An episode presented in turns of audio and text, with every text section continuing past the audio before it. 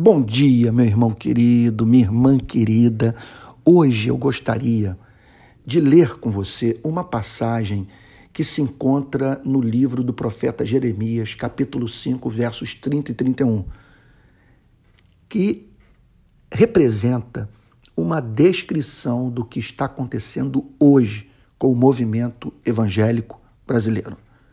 Eu não vou fazer aplicações específicas do texto Vou apenas tecer um comentário na esperança de que você mesmo, com base no texto inspirado, chegue às suas conclusões e assim, portanto, quem sabe se torne voz de Deus nesses dias tão confusos para a história da igreja brasileira. Então diz assim o profeta, Jeremias, capítulo 5, versos 30 e 31. Abre aspas. Coisa espantosa e horrenda se anda fazendo na terra.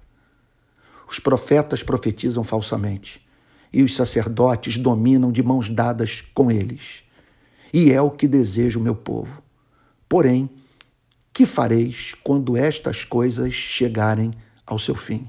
Fecha aspas. Essa é a descrição que Jeremias faz sobre Israel dos seus dias. Algo estava em curso que o deixava em estado de perplexidade indignação e temor. Agora, antes de avançar no raciocínio, permita-me fazer uma digressão. Observa-se nessa passagem três características do verdadeiro profeta: perturbação, franqueza e antivisão.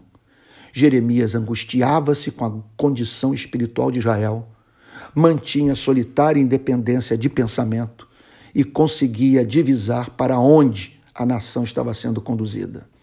Ponto importante. Seu ministério tinha credencial. O que ele falava podia ser verificado. Suas profecias se cumpriam.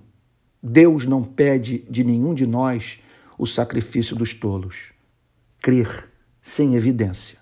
Voltando agora ao fluxo inicial de pensamento, para concluir. O que Jeremias considerava espantoso e horrendo?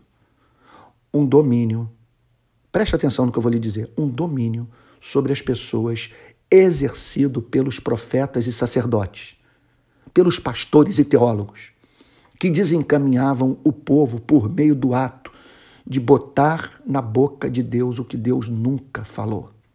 Ponto importante. O povo amava ser ludibriado. Vou repetir.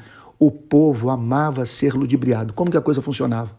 O povo pagava os profetas e sacerdotes a fim de que estes o livrassem do Deus real.